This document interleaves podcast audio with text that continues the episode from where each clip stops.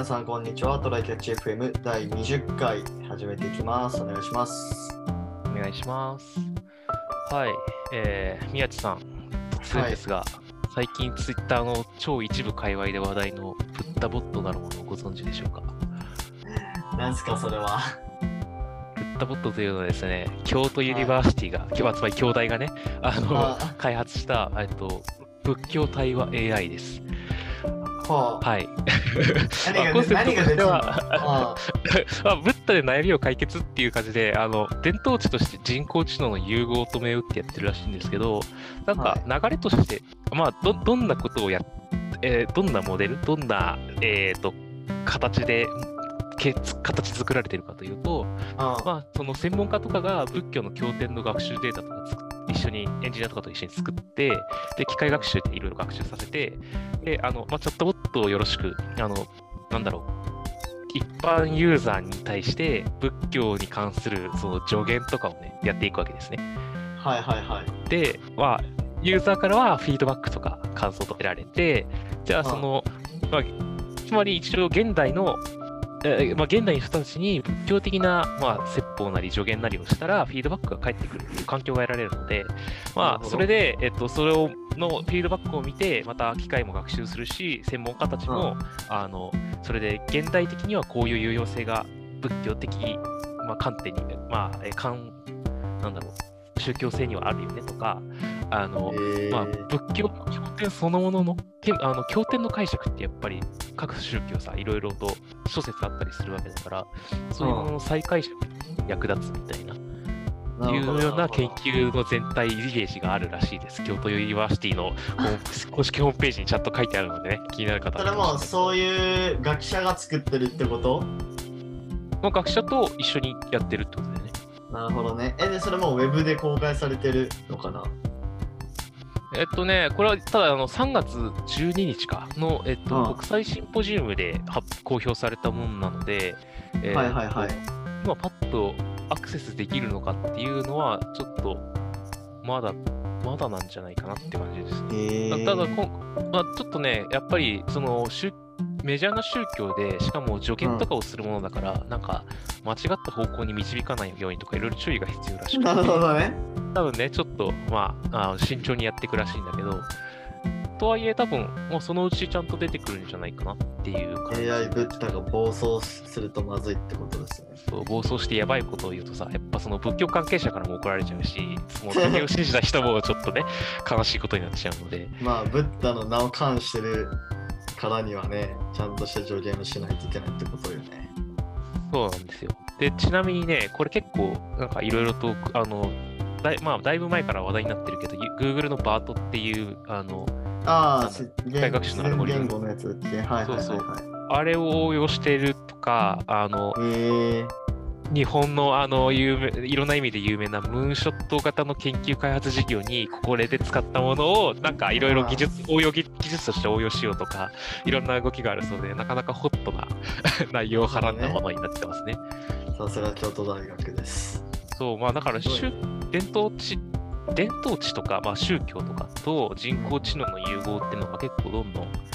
なされていくのかなっていうところがあって面白いねそれは。そうそう、そういうのがね、まあ、最近、これまでもそれに、まあ、若干近い内容として、なんか古文のさ、えー、と総称を読み取る AI とか、いろいろ出てたと、出てきてたと思うんですけど、まあ、だんだんこれでいろんなものをね、昔からあるものを読み取ったり、なんか今に生かしたり、逆にその今からフィードバックされたもので解釈をアップグレード、アップデートしたりとか、っていうのがはいはいはいできて楽しいんじゃないかなっていうお話と、まあ、これは割と、その、えっ、と、なんだろう、打足というほどでもない小話なんだけど、あの、星新一っていうあの SF 作家をご存知の方結構いるかと思うんですけど、はいや知ってる？いや、俺は初めて聞いたぞ。あのね、ショートシえ、まあ、いろんなの書いてるんだけど、有名なジャンルでショートショートっていう、すごい、もう、最短1ページ以内みたいな、めっちゃ短い SF みたいなのがあったりするんだよ。へえそういう分野の第一人者みたいな人だった人で、あの、まあ、星新一って人がいるんだけど、その人が書いたショートショートの中で、あの、なんか、神っていうショートショートがあって、僕、うん子供の頃読んで面白いなと思ってたんだけど、あの、AI に、あコンピューターにめちゃめちゃもう、あの世界中のあらゆる宗教の神に関するあの情報を流し込んだら、もはや神と呼べるものができるんじゃないかみたいなことをど。試して、いや、なんかとんでもないことが起こるよみたいなショートショートなので、まあ、ぜひ、なんか、ちょっとね、これを見て思い、僕は思い出したし、実際ツイッターにも他に思い出した人がいたので、なんかね。まあ、合わせて気になる人はそういうね、ちょっとあの AI に関するとか、えっと AI と宗教に関する SF とかも読んでみると面白いかもしれないですね。なるほど。ちょっと、それは探してみよう。まず、そのまず京都のブッドボットに関しては。探してみようっていうか、公開されたら使ってみよう。そうですね、ブッダボットってググると、まずこの京都大学の公式ホームページが出てくるので、なんかまず読んでみるといいんじゃないですかね。PDF でなんか4枚ぐらいで概要が書いてあります。ありがとうございます。じゃあ、ちょっと今日の本題移りますか。はいえ。っとですね、本題が、まあ、これ結構ね、まあ、いろんなところであの会話されてるような話題かもしれないけど、はいえっと、まあ、学生とか、あとはまあ、これからちょっとエンジニアにで転職したいですみたいな人が、はいまあ、プログラミングを勉強し始めるときに、まあ、何がいいですかっていう、はいはいはい。ちょっとテーマで話していこうかなと思って。不屈の、てか永遠のテーマですね。これはね。まあ、で、あと時代によって変わるっていうのはもちろんあると思うけどね。そう、それはかなりあると思う。新しいの出てくるからね、やっぱりね。そうそうそうそう。どうかね、これどういうふうに話していく？どういうふうに話していくかだよね。なんか、うん自分としてはこう、というかこういう人はこう、こういう人はこうみたいなものあったりはするけどね。多分そうだと思う。まあ、何をしたいかによって違うからね。うんまあ、ちなちなみにひろゆきの YouTube チャンネルを一時期ちょっと見てたけど、はあなんか、そう、そこでは HTML を読んでください。あの本を読んでくださいから始まってた。こなるほどね。のまあ、なんか署署名を指定してね、これを読んでください。で、やってみてください。はいはいはいはいはい。なんだろうね、HTML って言ってるのは、まあ、なんかなんだろう、速攻で形あるものができるっていうところなのかな、やっぱり。うん、そこが、まあ、あ例えば僕の、あれを言ってし、あの、僕のこれ、これから始めたらいいんじゃないみたいなのを言ってしまうと、あの、えっと、なんだろう、あんまりやりたいものが、えっと、うんうんちょっとした表示とかをしたいわけじゃないんだよね。ちょっとした計算をしたいわけじゃないんだよねって人。で、なんとなくプログラミングってすごそうやってみたいみたいな人は、それこはい。そフロントエンドがいいと思うんですよ。まあね、うん。なぜかっていうと、目に見えるから。そうなんだよね。しかも、あの開発環境とかもまあまあ作りやすいのかな、多分バックエンドのさ、Java とかコドリンとか Go とかに比べると、そうだね。まあ JavaScript ってブラウザで動くしね。うん。うなんか、うん、ブラウザでポンって開いたらできるし、メモ帳とか、まあ、書けないんじゃないしっていうぐらいのそうそうそうそう。あれで、で、なんか、えっと、なんだろう、普通の処理を書いてるとさ、バックエンドも書けるような言語で、あの、うんうん1、2行足してってもさ、まあ、あんま何も起こらんわけですよ。あの、ね。値が2倍になるとかさ、となんか、リストの内容が全て合計されるとか、せせいぜいその程度のことしか起こらんのだけど、あの、HTML って、あの、1行足してそこにタグを足すと、明確に物体が1個増えるんですよ。そうね。あ そう。初心者は、特に子供とかね、絶対そういうのがいいと思う。あの、つまり、えっ、と、まず向向き不向きで、えっ、と、分けるとしたら、ハローワールドって表示して楽しくない人は、あ。あ HTML をやったらいいと思います。大体そういう人だと思うけどね、やっぱり。まあね、でもなんかさう、んプリント、かっこハハローワールドって言って、あ、ハローワールドって出た、すげえプログラミング、なんか自分が動くやったプログラムが動いた、楽しいっていう人は、ガンガンそのバックエンドの言語をやればいいと思うんですよ、僕としては。そうね。で、なんか、それで最初に始めるっていうところで言うと、なんかう、ん。厳密なところからやった方がいいって人と、楽なところからやった方がいいって人といると思うんだけど、うん。まあ僕はよっぽどそのアカデミックでもともと結構厳密にやれるって人以外は、もう、うん。あの、高級言語からやったらと思います。まあ、いわゆる符号プログラミングですよね。あの、うん。つまずくポイントが少ない。ので、あーただ何がいいかっていうとわかんないけど、Python とかあの日本語の記事がめちゃめちゃ多いっていう理由でやったらいいかもしれないです。で、まあ、ただあの、バージョン違いでいろいろ面倒なのが起きるので、環境構築は、えっと、楽そうなものを選んでくださいって感じです。えー具体的な言語で言うとどういうところになるのかなどうなんだろうね。どうなんだろう。なんか、うん、動かすだけだったら Python とか Go, Go 言語でも結構楽よ。あ、楽なんだ。俺書いたことないな。こうそれにあれなんか、あの、なんだろう。バージョンがいろんな環境で、なんか、共存しちゃってどうこうとか、あの、ライブラリのバージョン管理がどうこうみたいなものが、まあ、初心者がやる範囲で面倒なことになることはまあ多分ないし、なんか、うん割と、えっ、と、Python と C の間ぐらい、やっぱ C プラの間ぐらいの書きやすさはあると思うので、あの、ちゃんと型はあるんだけど、なんか C とか C プラとか Java を初心者が初めて見たときほどの面倒くささはないはずです。なるほどね。っていう意味で、えっと、プログラミングする中身を楽しむ。あの、なんか、正確性とかそういうところじゃなくて、なんか中身を楽しむっていう意味では、そういうちょっと高級気味な言語をした方がいいと思ってるなるほどね。っていうのがありますね。で、あとは、やりたいことが明確にある人っていうのが、また一つ枠があるとてて、ああ、あやり今のはやりたくやりたいことがなくて、ハローワールドを楽しめる人、楽しめない人で分けてたんだけど、ど。のやりたいことがある人っていう意味では、それがライブラリとかあの調べたとき、あの自分ができる、えっ、と、えっ、と、日本語、英語とかいう意味での言語の、えっ、と、調べやすさで見ていい。